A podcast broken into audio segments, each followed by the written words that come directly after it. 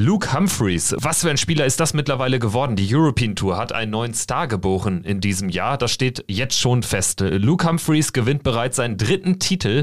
In Stuttgart setzt er sich mit 8 zu 7 gegen Rob Cross durch im Finale. Aus deutscher Sicht ist Martin Schindler auf dem Weg, etwas ganz Großes zu schaffen Richtung Ende des Jahres. Und in der Premier League, da kämpfen Peter Wright und Joe Cullen um den letzten Playoff-Platz. Das alles heute bei Checkout.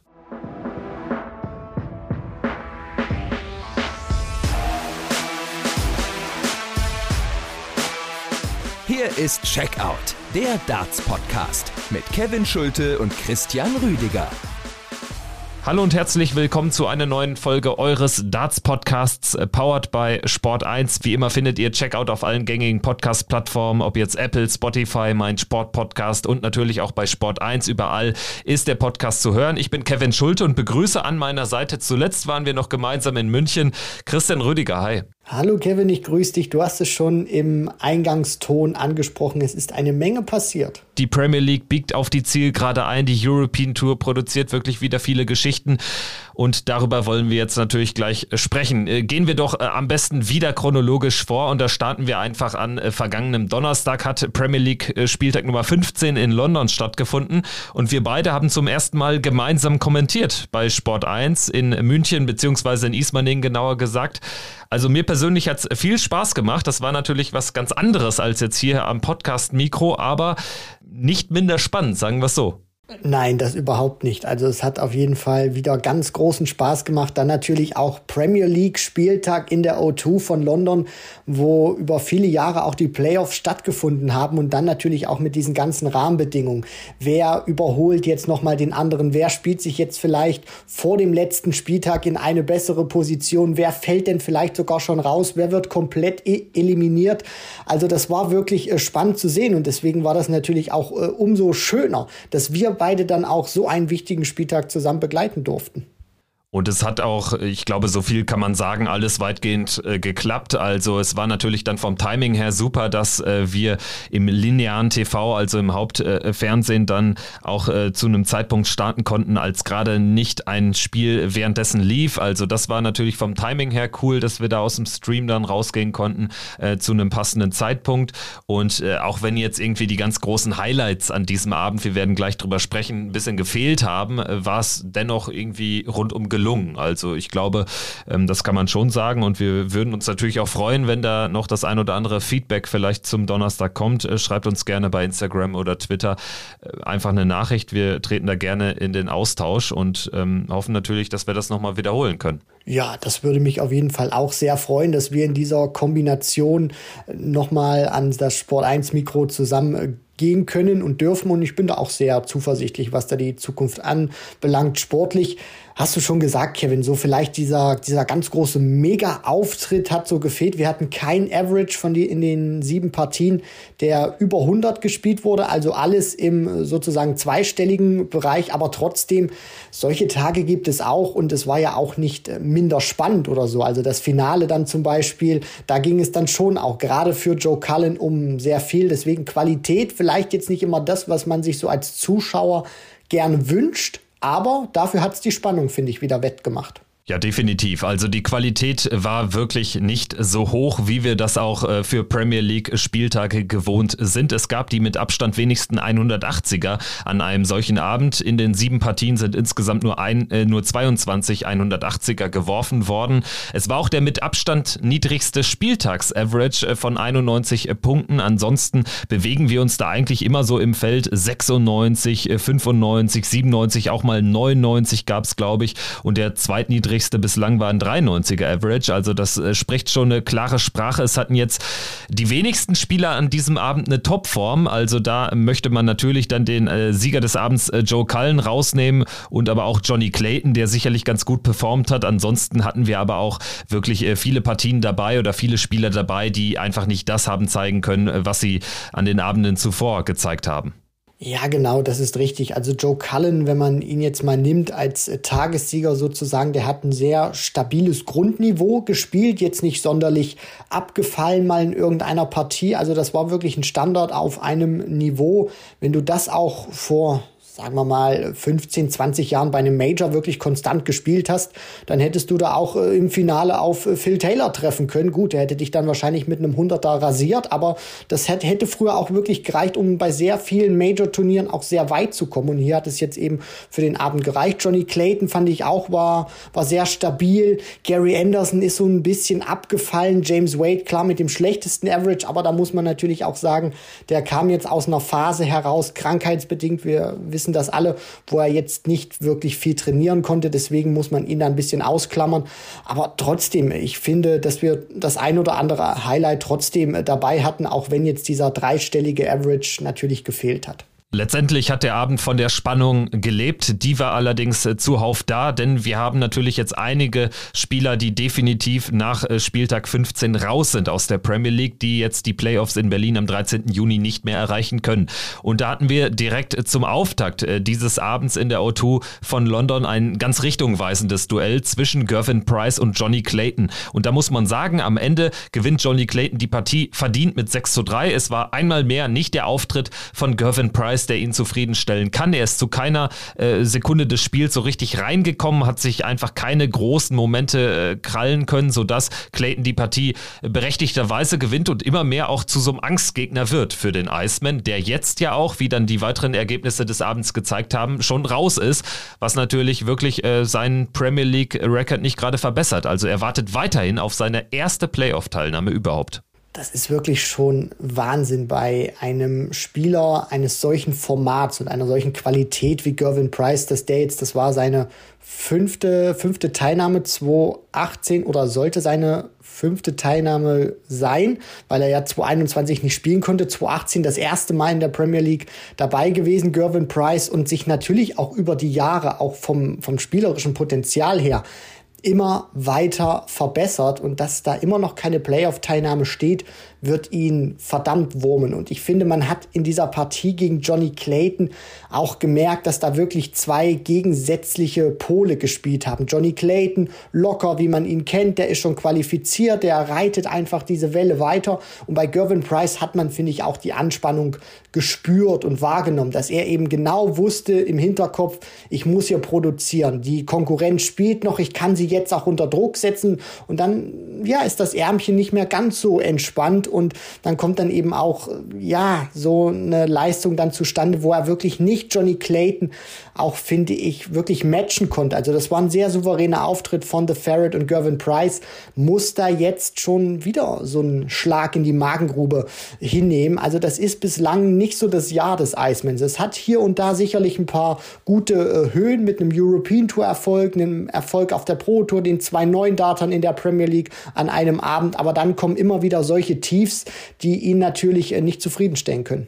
Die zweite Partie war dann deutlich umkämpfter, allerdings äh, auch vom Niveau her schwächer. Michael Smith gegen Michael van Gerven, die beiden haben es sich ja jetzt schon häufig gegeben. Zuletzt gewann MVG 3, der, der insgesamt fünf Partien in der Premier League der beiden, alle im Decider. Auch diesmal ging es wieder in den Decider, aber Michael Smith hatte diesmal das bessere Ende für sich. Er gewinnt mit 6 zu 5, obwohl er wirklich Mist spielt. Also unter 90 im Average. Er ist sehr gut reingekommen. Ich glaube, nach den ersten zwei, drei Legs stand er bei 120 im Average. Danach ging aber wirklich gar nichts mehr. Michael van Gerven hat dann eben eben nochmal die Rückkehr geschafft. Das Comeback aus äh, 2 zu 5 Rückstand 5 zu 5 gemacht. Allerdings jetzt auch nicht, weil er jetzt irgendwie astronomische Darts gespielt hätte. Also das war ein ganz komisches äh, Spiel und am Ende gewinnt der Bully Boy es mit 6 zu 5. Er durfte zu dem Zeitpunkt dann eben noch auf ein großes Comeback in der Premier League von hinten in der Tabelle hoffen, aber das hat sich ja dann wenig später am Abend auch erledigt. Ja, es hätte der ganz große Wurf dann schon sein müssen für Michael Smith, weil er natürlich in einer Ausgangsposition war als Tabellensiebter, auch mit seiner Punktzahl, wo er wirklich jetzt es hätte richtig krachen lassen müssen. Nicht nur an diesem Spieltag, sondern dann auch noch mal am nächsten, der jetzt noch anstehen wird, in Newcastle vollkommen richtig auch schon von dir beschrieben, also wirklich astronomisch reingekommen. Van Gerven, wo wir schon gedacht hatten, ja, nach dem letzten äh, European Tour Turnier, was ihn nicht zufriedenstellen konnte, wird er jetzt wieder eine Reaktion zeigen, wird er wieder einen anderen Michael van Gerven, äh, werden wir wieder einen anderen Michael van Gerven zu sehen bekommen, aber er hat an diesem Abend nicht in sein Spiel reingefunden, also nicht dieses Power Scoring an den Tag gelegt, dann natürlich auch profitiert, dass Smith nach dieser tollen Anfangsphase ein bisschen abgebaut hat, aber dann auch, ich glaube, für den Bully Boy nochmal so ein wichtiges Zeichen gegen Ende, dass er dann Van Gerven im sechsten Anlauf in diesem Jahr in der Premier League endlich bezwingen konnte zum ersten Mal und sich dann auch mal wirklich einen Decider schnappen konnte trotz dass er jetzt hier relativ deutlich rausgeht. Am Ende in der Tabelle steht er eben auf Platz 7 oder 6. Das wird sich jetzt entscheiden nächste Woche. Er ist auf jeden Fall ausgeschieden. Nichtsdestotrotz ist er jetzt eben zuletzt mit vier Halbfinalteilnahmen zumindest dann irgendwie noch ganz gut bei weggekommen. Also es sah ja zwischendurch richtig äh, schlecht aus von Nacht sieben bis nach elf, äh, fünfmal in Folge Erstrunden aus. Jetzt hat er zumindest diese erste Runde viermal in Folge überstanden und sein Spiel hat sich insgesamt in dieser Zeit wieder ein bisschen normalisiert. Er hat ja auch die zwei Titel auf der Pro Tour zwischenzeitlich eingefahren. Also von daher, ja, der Bully Boy wird wahrscheinlich jetzt eh nicht mehr mit dem ganz großen Wurf in der diesjährigen Premier League gerechnet haben. Er geht dann eben später raus gegen Johnny Clayton an diesem Abend mit 6 zu 4. Wir sprechen aber jetzt erstmal über die untere Turnierhälfte und da müssen wir natürlich nochmal James Wade erwähnen, der wieder äh, zurück war nach seiner krankheitsbedingten äh, Pause. Konnte er ja in Sheffield nicht dabei sein. Wir alle kennen die Geschichte. Wir haben sie lang und breit auch hier ähm, erzählt, dass er in Leverkusen auf der European Tour dann letztendlich aus dem Turnier ausscheiden musste, weil es ihm unglaublich schlecht ging, Herzrasen etc. pp. Jetzt scheint es ihm wieder besser zu gehen. Er war ja jetzt auch, ähm, oder er hatte sich auch zu Wort gemeldet. Er hat jetzt nämlich in einer britischen äh, Zeitung eine Kolumne und hatte auch nochmal so ein bisschen reflektiert und auch so ein bisschen seine Schlüsse rausgezogen, dass er ja die mentale und physische Gesundheit weiter stärker in den Fokus rücken will und stärker in Einklang bringen will. Also das sind so seine Lehren aus äh, Leverkusen und aus diesem krankheitsbedingten äh, Vorfall. Jetzt gegen Peter Wright war er allerdings deutlich auf der Verliererstraße, also da war noch richtig Sand im Getriebe, kann man sagen. Ja, das ist richtig und vielleicht war es auch so ein Stück weit abzusehen, weil er wird sehr wenig trainiert haben. Ich meine, wenn du da drei Tage dann auch im Krankenhaus liegst, dann hast du auch nicht die Kraft körperlich, aber sicherlich auch mental, weil du mit ganz anderen Dingen beschäftigt bist, um dich da irgendwie mit Darts zu beschäftigen oder irgendwie ans Board zu stellen.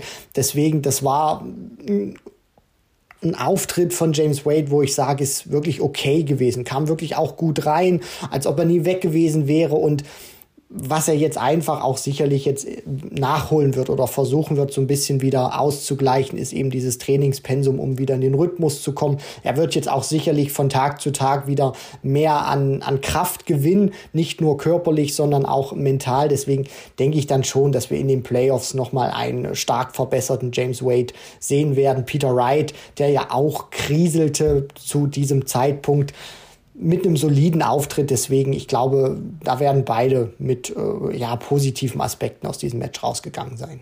Ja, und für James Wade hatte die Begegnung eben auch keinen großen sportlichen Wert mehr, denn die Qualifikation für die Playoffs, äh, die stehen ja auch so schon fest. Also James Wade reichen seine 25 Punkte definitiv aus, um dann eben in Berlin dabei zu sein. Es hängt jetzt nur da eben vom Ausgang des letzten Spieltags ab, ob er im Halbfinale auf Michael van Gerven, das wäre Stand jetzt, oder auf Johnny Clayton trifft. Also eigentlich eine ganz gute Ausgangslage, um nach seiner krankheitsbedingten Pause wieder ganz gut reinzukommen. Jetzt hat er nochmal eben einen Spieltag in Newcastle, wo er ganz befreit aufspielen kann, wo es äh, nicht wichtig ist zu gewinnen gegen Gervin Price. Von daher ähm, sicherlich könnte die Ausgangslage in der jetzigen Situation für James Wade schlechter sein.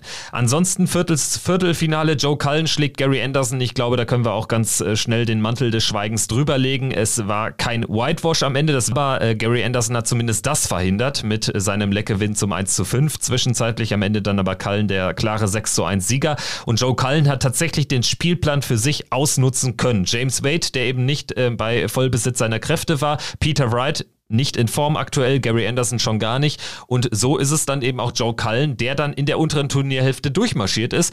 Denn nachdem Johnny Clayton Michael Smith geschlagen hatte, hieß das Duell Peter Wright gegen Joe Cullen. Und das war für Joe Cullen insofern wichtig, als dass er es gewinnen sollte schon, um dann wirklich realistische Chancen auf die Playoff-Teilnahme zu haben. Und das hat er geschafft. 6 zu 1 gewinnt der Rockstar das zweite Halbfinale gegen Snakebite. Was, was ich da noch jetzt vielleicht anheften möchte, Kevin, äh, dass wir vielleicht diesen letzten Spieltag jetzt in Newcastle nochmal allesamt genießen sollten, wenn Gary Anderson spielt.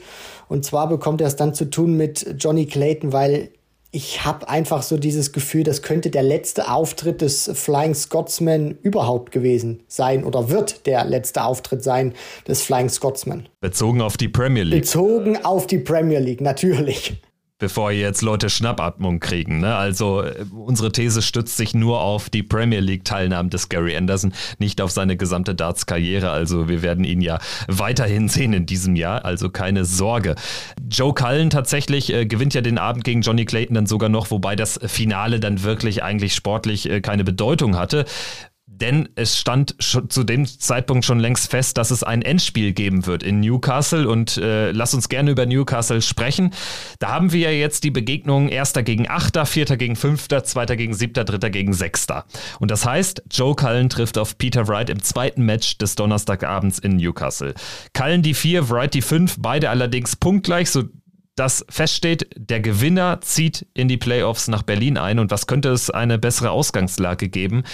Als das jetzt äh, für die Zuschauer. Nach 15 Nächten ist noch alles drin im Kampf um Platz 4 um das Berlin-Ticket. Ja, also da muss man jetzt äh, sagen, zumindest so, wie die PDC dieses Konzept vor der Saison aufgestellt hat, jetzt geht es auf. Wir haben dieses absolute Crunch-Duell Joe Cullen gegen Peter Wright, wo wir nicht mehr rechnen brauchen, sondern einfach nur wissen, wer von den beiden Spielern sich sechs Lecks in dieser Partie greifen kann der zieht in die Playoffs ein. Die anderen haben nichts mehr damit zu tun. Also es ist wirklich diese eine Partie, die nochmal richtig für Spannung sorgt. Hast du einen Favoriten? Also jetzt im Halbfinale von London hat Cullen klar 6-1 gewonnen. European Tour sprach dann eine andere Sprache. Cullen da nicht gut unterwegs gewesen. Peter Writer äh, gegen hat äh, zumindest gegen Johnny Clayton oder vor allen Dingen gegen Johnny Clayton in diesem Viertelfinale, wir werden gleich drüber sprechen, eine richtig gute Leistung gebracht, ist dann im Halbfinale ausgeschieden gegen Luke Humphreys. Zumindest scheint er jetzt die Formkurve, wenn man jetzt äh, das ganz kleine Bild malt, in den letzten Tagen wieder nach oben gegangen zu sein. Er hat es auch bitter nötig, weil das war viel zu wenig in den letzten Premier League Wochen von Snakebite. Das ist eine Achterbahn wirklich, die sich da leistungstechnisch von den Leistungskurven her auch abbildet von den, den Spielern. Mal sind sie ganz oben, dann gefühlt wieder ganz unten. Mein Favorit in dieser Partie, ich gehe tatsächlich mit, mit Snakebite Peter Wright. Sehe ich auch so. Und äh, zwar glaube ich, dass das Plus an Erfahrung hier den Unterschied ausmachen wird. Und Peter Wright ist ja erst recht, wenn es hart auf hart kommt, immer noch wirklich für eine, für eine Verbesserung seines Spiels gut. Also ich glaube schon, dass er es irgendwie wuppen wird. Joe Cullen hat jetzt eben auch nicht diese alles überragende Form. Ich meine, der hat einfach auch die Gunst der Stunde genutzt. Ich, das musst du machen erstmal, ne? Also großen Respekt, aber Joe Cullen ist jetzt aktuell auch kein Spieler, der reihenweise 105er Average in, ins Board pfeffert. Also wenn Peter Wright jetzt gegen einen Luke Humphreys antreten würde, dann würde ich mir Sorgen machen, aber ich glaube, so sitzt er immer noch auf dem Fahrersitz. Also ich glaube schon, dass Peter Wright entscheidet, wer dieses Spiel gewinnt. Wenn Peter Wright sein Spiel nicht nach oben bringen kann vom Niveau her, dann hat Joe Cullen alle Chancen. Aber Peter Wright ist derjenige, der es entscheidet. Ja, wir werden auch gleich noch äh, über Stuttgart sprechen, über das European Tour Event. Ich will nur mal ganz kurz ein bisschen vorgreifen. Peter Wright hatte dort am Mikrofon bei Philipp Brzezinski gesagt, er sei zurück. So, und ich glaube auch, dass die Ditcher, also die Darts, die er dort gespielt hat, die werden wir auch am Donnerstag in Newcastle sehen. Das wäre dann die logische Konsequenz. Denn wenn er das dann eben in, in, in Stuttgart ganz gut gefühlt hat, wenn er da einen guten Touch hatte und dann eben auch berechtigterweise sagt in dem Moment in dem Interview, ich habe es auch gehört, erst zurück, dann ähm, kann es eigentlich keine anderen Darts geben in Newcastle.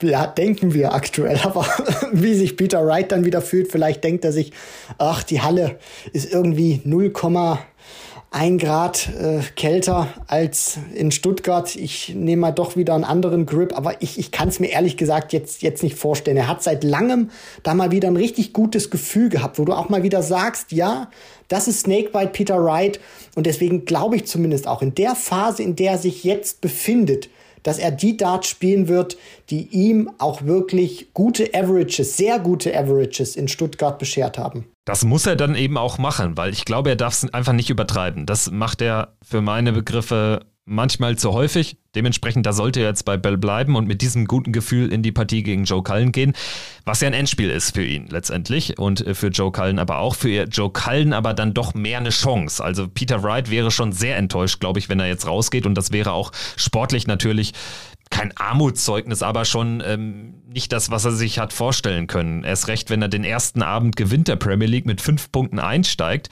und jetzt am Ende dann mit, mit 22 rausgeht, dann ist das schon eine miese Bilanz, muss man so klar sagen, und äh, eines Weltmeisters unwürdig. Also ich bin gespannt, wie diese Partie endet. Joe Cullen gegen Peter Wright, die zweite Partie von Newcastle. Das erste Viertelfinale bestreiten Johnny Clayton, der übrigens definitiv nach Spieltag 16 an Platz 1 stehen wird. Er spielt gegen Gary Anderson, der definitiv letzter sein wird. Also da bin ich auch gespannt, ob wir da noch viel Gegenwehr sehen im mutmaßlich vielleicht letzten Premier League-Auftritt von Gary Anderson. Ja, und dann haben wir in der unteren Turnierhälfte Newcastle das Duell der 2 gegen die 7, Michael van Gerven gegen Michael Smith. Äh, schon wieder, das ist dann das siebte Duell in der diesjährigen Premier League der beiden und James Wade trifft auf Gervin Price. Gut, Gut, dann würde ich sagen, machen wir den Haken hinter die Premier League. Wir werden dann natürlich in der nächsten Folge nochmal ausführlich darüber sprechen, denn dann stehen ja auch die zwei Halbfinals für Berlin am 13. Juni fest. Christian, dann würde ich sagen, gehen wir jetzt rüber nach Stuttgart. So machen wir das. Also in Stuttgart hat das siebte Event der European Tour in diesem Jahr stattgefunden, namentlich der European Darts Grand Prix. Wie immer 48 Teilnehmer, wobei also es gab ja wieder eine namenhafte Absage. Gervin Price hat abgesagt kurz vor dem Event. Und so langsam wird ja ein Muster draus. Also die Premier League, das neue Format, scheint die, die Topstars da ordentlich ranzunehmen. Also ansonsten ähm, ist das ja äh, nicht zu erklären. Aber hier muss man jetzt sagen, Gervin Price hat zumindest noch vor dem Premier League-Abend abgesagt. Also da wusste man dann schon, er wird jetzt den ganzen Fokus auf die Premier League legen, hat allerdings ja auch nichts gebracht. Das hat dann dazu geführt, dass Martin Schindler äh, schon in Stuttgart äh, wieder zu einem gesetzten Spieler aufgestiegen ist. Und das hat eben auch dazu geführt, dass Eddie Lovely ein Freilos bekommen hat. Es war also nicht Karel Sedlacek, was ja auch schon eine Erwähnung wert ist. Der hat ja schon zweimal von solchen Fällen profitiert. Aber vielleicht äh, ganz kurz der Freitag angesprochen, ähm, ja, aus deutscher Sicht äh, spannend. Lukas Wenig, Dragutin Horvath und Gabriel Clemens sind angetreten und alle drei sind rausgegangen. Lukas Wenig kriegt einfach sein Bühnenspiel nicht zusammen, verliert gegen Joe Mernon mit 0 zu 6. Dragutin Horvath verliert gegen einen an diesem Wochenende starken Nathan Rafferty 3 zu 6. Das ist eher weniger eine Überraschung. Schon eine Überraschung ist die Niederlage von Gabriel Clemens gegen Johann Engström. Ich weiß noch, als wir im Hotelzimmer waren in, in Ismaning und die Auslosung kam und wir beide sagten, das ist natürlich ein Gegner, den muss Gaga eigentlich schlagen. Ja, normalerweise schon, weil wir reden hier Gabriel Clemens, ein Spieler aus den Top 32, einer, der bei der Weltmeisterschaft Peter Wright schon geschlagen hat, der damals Titelverteidiger gewesen ist. Und auch hier muss man jetzt sagen, das war keine schlechte Partie von Gabriel. Ich meine, der spielt 94, 94er äh, Average. Der hat eine Doppelquote von knapp 36 Prozent. Also das sind jetzt alles keine so schlechten Werte. Nur, ja, sein Problem an diesem Tag war eben auch, dass sein Gegner Johann Engström zwar sechs Punkte schlechter im Average ist, aber dafür ein gutes Timing dann auch hatte, eine Doppelquote von 54,5 Prozent und damit das auch wieder ein bisschen ausgeglichen hat. Und das ist dann einfach so. Natürlich, wenn wir da drauf blicken, sagen wir, den, den muss er schlagen. In der Praxis ist das natürlich deutlich schwieriger umzusetzen. Deswegen, das ist eine ärgerliche Niederlage für Gabriel bei der er, will ich es mal so ausdrücken, jetzt nicht sonderlich viel falsch gemacht hat. Wenn er den einen Dart mehr trifft, wenn er da einmal konsequenter ist, gewinnt er die Partie. Und dann führen wir hier diese Diskussion nicht. Der ist in einer ganz schwierigen Phase und ich hoffe natürlich auch, er weiß das natürlich auch, auch selber, Gabriel, ordnet das auch, finde ich, immer sehr gut, sehr nüchtern und auch sehr realistisch ein, aus der er sich einfach ein bisschen rausziehen muss. Er hat jetzt nicht das Matchglück, was er vielleicht vor zwei, drei Jahren hatte, aber wenn er einfach konzentriert weiterarbeitet, dann kommt das auch. Weil solche Niederlagen, die ärgern einen Gabriel Clemens einfach am meisten. Aber solche Niederlagen tun natürlich auch besonders weh, wenn du eigentlich gar nicht so schlecht spielst, dann gar nicht so schlecht spielst gegen einen mit Verlaub, Johann Engström, der jetzt nicht so ganz viel ausgerissen hat äh, bisher auf PDC-Ebene, du trotzdem verlierst, dann tust das, tut das enorm weh natürlich auch fürs Ranking, gerade im European Tour Race, wo er ja bei den ganzen deutschen Turnieren immer schon dabei ist, aber dann natürlich ein Spiel zumindest gewinnen muss, damit das Geld auch für die Rangliste zählt.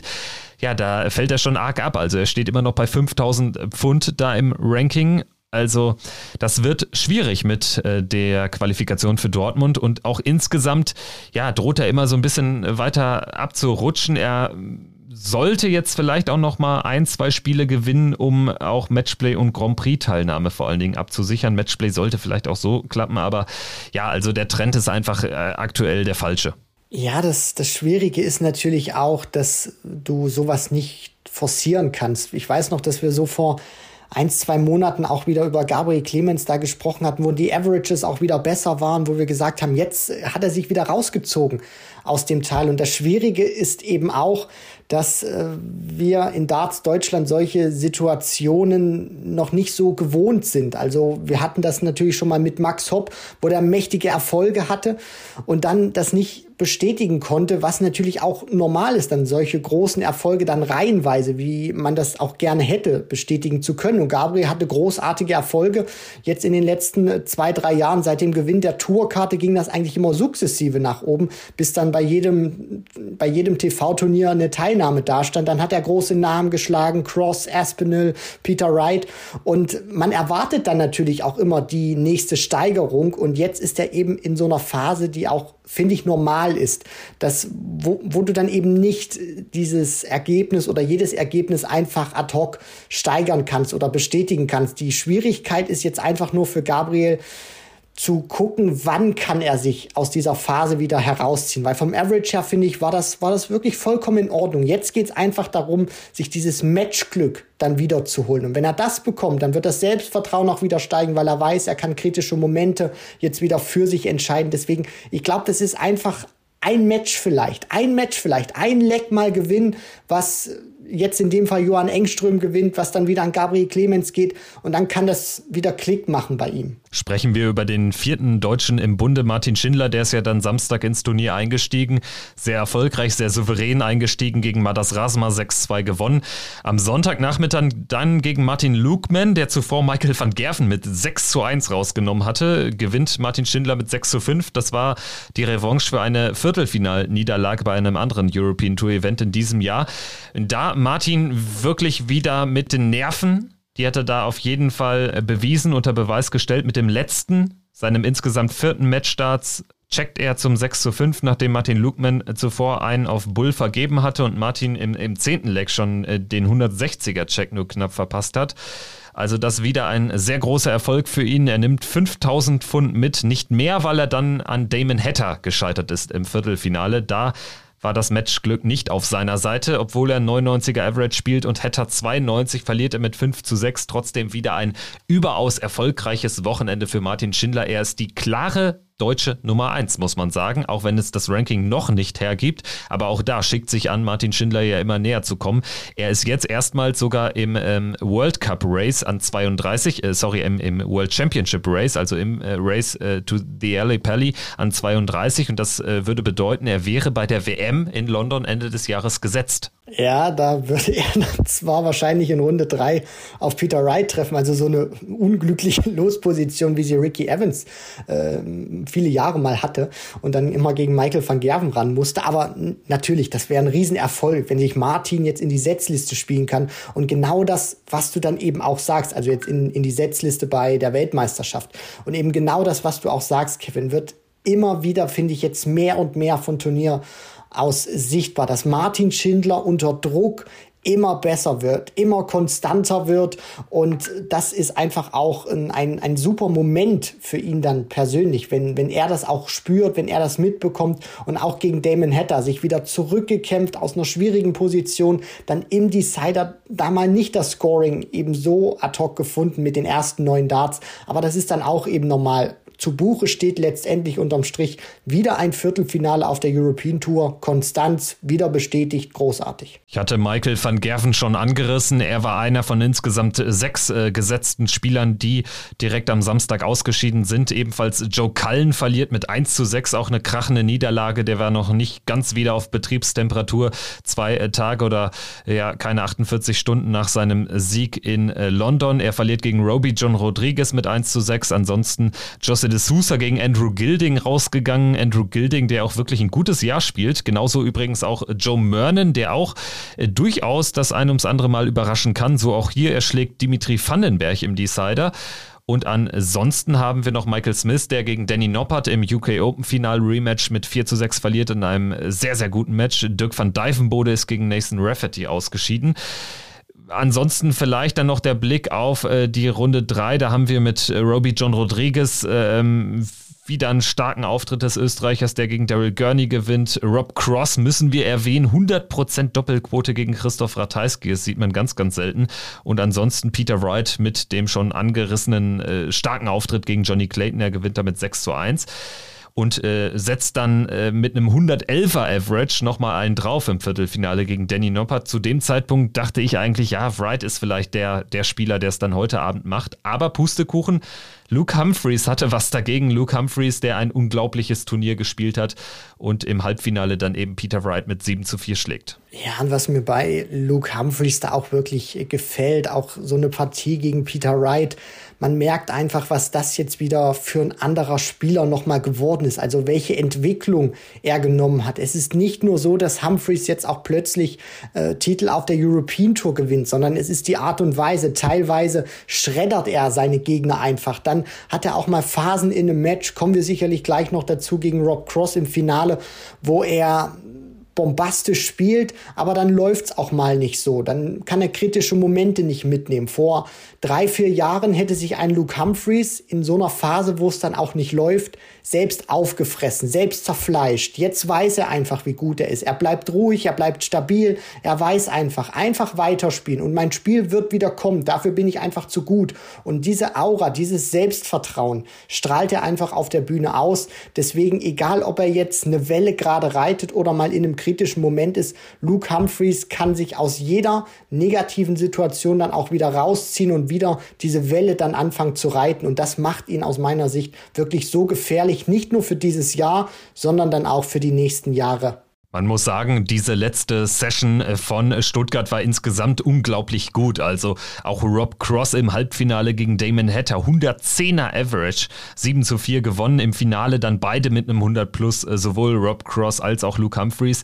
Und ähm, wenn wir darüber nochmal äh, sprechen, du hast es gerade schon angerissen, auch da gab es ja die Momente, wo dann Humphreys Rob Cross so ein bisschen äh, ähm, ins Spiel zurücklässt. Aber ich hatte trotzdem nie das Gefühl, dass er jetzt so komplett den Faden verliert. Das ist auch, glaube ich, etwas, was ihn aktuell auszeichnet. Ja, er hat jetzt auch mal ein paar Momente, wer hat sie nicht, wo es dann nicht ganz so gut läuft, aber er kommt dann eben auch immer wieder schnell aus so einem ganz kleinen Loch wieder raus und äh, hat aktuell da eine Spielstärke, die macht ihn, also wenn man jetzt mal die letzten zwei, drei Wochen betrachtet, ja zum mit Abstand stärksten Spieler auf dem Niveau. Also die Anfangsphase in diesem Finale gegen Cross, die war die war Weltklasse, die war überragend. Da sind solche Superlative eigentlich noch untertrieben. Also Cross spielt da teilweise 105 Punkte im Schnitt pro Aufnahme und hat Probleme im Scoring mit Luke Humphreys mitzuhalten. Also das muss man sich auch mal vorstellen. Das war teilweise wirklich krank, was Humphreys da gespielt hat. Dann kommt diese Phase, was dann auch natürlich normal ist. Dann läuft's nicht so, dann hast du, ich glaube, vier Matchstarts sind es am Ende oder drei, die er erstmal auslässt, wo Cross dann auch wieder zurückkommt. Auch schwierige Phase. Und dann kommt er nochmal mit diesen 108 Punkten um die Ecke und nutzt dann den einen, den er dann noch hat, auf die Doppel 16. Also da sieht man auch wirklich, der kann sich so schnell auch von solchen ja verpassten Momenten wieder vom Kopf her in eine positive Situation reinbringen. Also dieses Finale hat, finde ich, wieder sehr viel auch über Luke Humphreys im Jahr 2022 ausgesagt. Er hat jetzt in keinem Leck, was er gewinnt, mehr als 15 Darts gebraucht. Und das spricht natürlich eine ganz klare Sprache. Also Luke Humphreys hat aktuell eine beeindruckende Konstanz, eine Lässigkeit auch bei seiner Geschichte mit, mit den Angstzuständen, die er mal hatte, wo er wirklich in einem richtig krassen Loch war, echt heftig, ne? was er daraus geschaffen hat. Im Prinzip, er hat ja eine positive Story aus dem größten Loch seiner Karriere geschaffen. Er ist da positiv rausgekommen und ähm, ist jetzt in der Form definitiv einer, den wir auch für die großen Majors auf der Rechnung haben müssen. Ich meine, er wird überall qualifiziert sein, sowieso. Er wird auch äh, gesetzt sein beim Matchplay, ganz klar. Er ist jetzt sogar schon die Nummer 13 im Ranking. Da könnte es sogar noch bis auf 12, 11 bei optimalem Verlauf bis zum Matchplay hochgehen, aber Also auch das zeigt alleine, was er da für, für, ein, für ein Jahr spielt.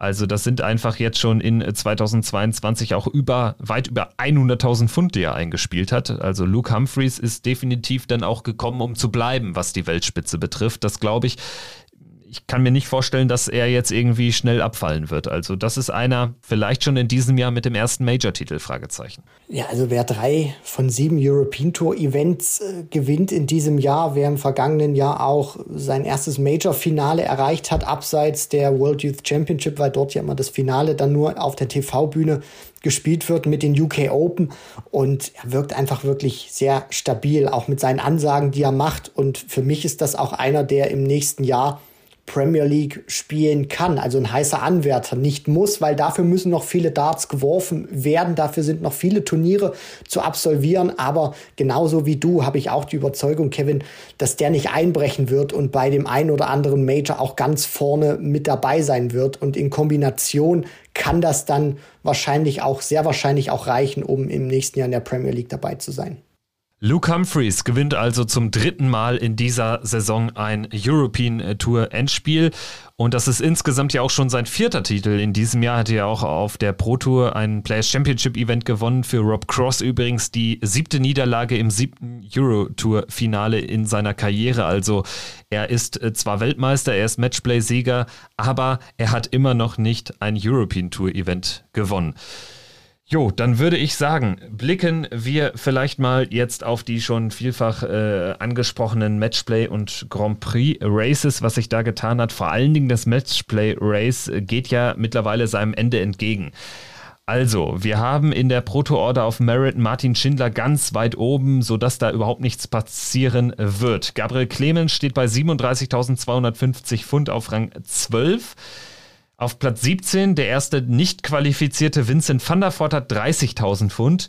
Das liest sich ganz gut an, vor allen Dingen in dem Wissen, dass es ja nicht mehr viele Turniere sind bis zum Cut, der am 12. Juli gemacht wird. Jetzt im Juni findet nicht ganz so viel statt, also dementsprechend sollte auch Gabriel Clemens ziemlich wahrscheinlich in Blackpool auflaufen können. Ja, also es wäre natürlich äh, super, wenn wir da neben Martin Schindler dann auch äh, Gabriel Clemens sehen. Natürlich kann man das nie mit so einer ganz äh, großen Endgültigkeit jetzt schon formulieren, weil wir schon sehr viele verrückte Sachen gesehen haben. Aber du hast das eben auch schon äh, formuliert, Kevin, es gibt jetzt nicht mehr so viele Turniere, weil du jetzt gerade auch in diesen Juni hinein auch sehr viele World Series Events auch hast, äh, wo es nach New York geht, in den Madison Square Garden, dann wieder nach Kopenhagen, dann hast du mal zwischendurch wieder zwei Players Championship äh, Events.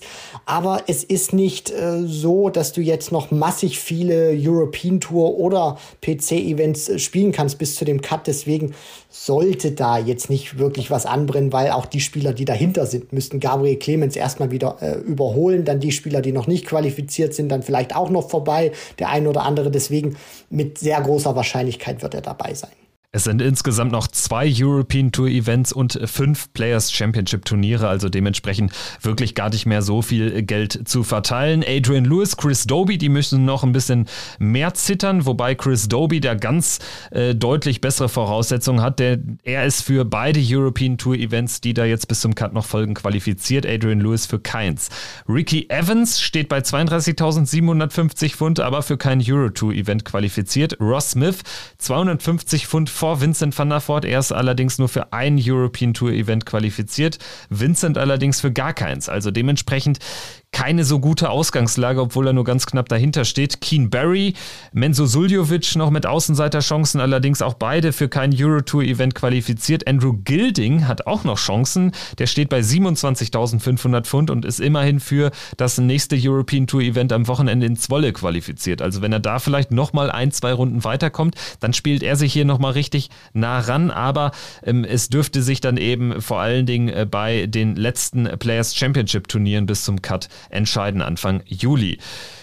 Super, dann war es das auch mit dem Matchplay Race. Wir blicken auf das Grand Prix Race. Da wird der Cut erst Ende September gemacht, also da ist noch massig Zeit, dementsprechend weniger aussagekräftig. Aber auch hier gilt, Martin Schindler wird sich das Ticket für Dublin definitiv holen. Also der wird dabei sein zum ersten Mal. Gabriel Clemens, da wird es richtig eng. 5000 Pfund aktuell der Vorsprung. Er steht auf 14, dazwischen Brandon Dolan und Ross Smith. Es folgt auf 17 auch hier Vincent van der Voort. Also da äh, dürfte es richtig eng werden. Dementsprechend dementsprechend äh, spielt Gabriel Clemens jetzt in den nächsten Turnieren auch einfach schon um Kohle für die Grand Prix-Qualifikation.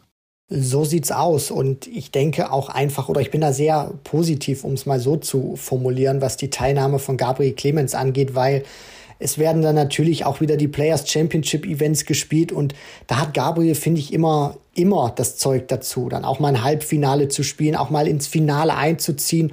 Und wenn er das dann auch noch mal äh, schaffen kann und dann immer wieder gute Ergebnisse dann auch einstreut, mit einem Achtelfinale, Boardfinale gewinnt, dann äh, sehe ich da auch wirklich große Chancen, auch bei den kommenden Players Championship Turnieren, nicht nur bis zum Cut-Off beim, beim World Matchplay, sondern dann auch noch weiterführend. Deswegen, es ist aktuell nicht die beste Ausgangsposition, aber äh, er weiß auf jeden Fall, dass er ran muss und das kann kann einem sicherlich auch noch mal so ein bisschen äh, spielerisch einen Schub verleihen, wenn Gabriel Clemens weiß, er muss produzieren und ist nicht äh, sozusagen schon durch, was den World Grand Prix angeht. In der European Tour Order of Merit, da muss er auch ordentlich produzieren. 5000 Pfund, das hatte ich schon erwähnt, äh, auf Kim Heibrechts beträgt der Rückstand 3000 Pfund. Kim Heibrechts aktuell auf dem 32. Platz in der European Tour Order of Merit. Lukas Wenig hat 6000 Pfund, Dragutin Horvath 5000 Pfund. Das äh, Geld für die verbleibenden Host Nation äh, Qualifikationen ist da schon mit einberechnet. Dementsprechend dürfte mich das wundern, wenn es einer der beiden schaffen sollte. Gerade Lukas Wenig, der ja im Interview mit uns auch gesagt hat, ja, das kann er sich schon vorstellen, das irgendwie zu schaffen, aber das wird jetzt schwer. Also ähm, er schafft es einfach nicht über die erste Runde hinaus bislang bislang in der European Tour in diesem Jahr. Und ganz vorne stehen mit Michael van Gerven und Luke Humphreys natürlich diejenigen, die sich sechs der sieben European Tour Titel in diesem Jahr gekrallt haben. Dann würde ich sagen, European Tour ist ein gutes Stichwort, denn es geht an diesem Wochenende ja auch weiter direkt dort. In Zwolle in den Niederlanden wird gespielt. Es ist das achte Event und wir werden insgesamt, es müssten elf Niederländer sein, die wir in Zwolle am Start sehen werden, weil es jetzt auch, das ist die neueste Information, nur drei statt zwei Host Nation Qualifier gibt. Luke Humphreys wird nämlich sich eine Pause gönnen in Zwolle. Also die Information hatte er gestern noch äh, verbreitet. Dementsprechend werden äh, wir dann auch Chancen sehen für den einen oder anderen Spieler, weil ansonsten muss man ja sagen, Luke Humphreys ist aktuell the man to beat. Ja, das auf jeden Fall. Also die Präsenz, die Wucht, die er auch auf der European Tour Bühne zuletzt ausgestrahlt hat, das war Wahnsinn. Ich glaube, der eine oder andere wird sich wirklich freuen, dass er jetzt mal sich ein bisschen Pause gönnt. Ich meine, allein durch diese drei Erfolge hat er nur auf der European Tour 75.000 Pfund eingespielt. Also da kann er auch mal ein bisschen in der Kokosnuss schlürfen und äh, mal die Füße hochlegen. Hat er sich sicherlich verdient und dann äh, vielleicht sogar noch stärker dann aus seiner kleinen Pause zurückkommen. In der äh, Setzliste rückt Chris Doby deshalb nach. Er ist die neue Nummer 16 äh, von Zwolle. Martin Schindler rückt von 15 auf 14 vor. Das äh, führt immerhin dazu, dass er nicht gegen Michael van Gerven antreten könnte im Achtelfinale. Stattdessen droht in Anführungsstrichen jetzt ein Duell mit Peter Wright, sofern Martin Schindler und Peter Wright ihre Auftaktbegegnungen gewinnen. Aus deutscher Sicht ansonsten haben wir keinen weiteren Tourkarteninhaber. Da ist der Tourcard Qualifier einfach nicht nicht gut gelaufen für Gabriel Clemens und Co. Aber wir haben René Adams zum ersten Mal seit gefühlt Ewigkeiten wieder auf der European Tour am Start. Er ist ja durch den Associate Qualifier gekommen an der Seite vom Schweizer Stefan Belmont. Da bin ich auch gespannt. Vielleicht René Adams mit einem Erstrundenerfolg dann gegen Michael van Gerven. Das wäre doch eine wahnsinnige Geschichte. Ja, also, Steve, äh, also Steven Spielberg hätte so ein Drehbuch nicht besser schreiben können, wenn es tatsächlich dazu kommen sollte. Ich bin auch genauso wie du, Kevin, sehr gespannt, was wir von René Adams sehen werden, auch was für ein Bühnenspiel er uns präsentiert, welche Qualität, welchen Standard das haben wird und ich meine, über so eine Distanz, wenn du da auch wirklich ein gutes Gefühl hast, Best of 11 Legs, da kann sicherlich auch was gehen. Ich meine, andere Spieler haben auch schon tiefe Runs gehabt und René Adams, ich meine, der wird sicherlich auch versuchen, da alles reinzulegen, weil das ist sein einziges European Tour Event, äh, für das er sich äh, da bislang jetzt äh, qualifizieren konnte. Der wird, glaube ich, heiß sein, da mitmischen zu können. Also Martin Schindler und René Adams in Zwolle am Start. Freitag geht's los. Martin Schindler steigt Samstag ins Turnier ein. So auch dann die anderen ganzen Top-Stars.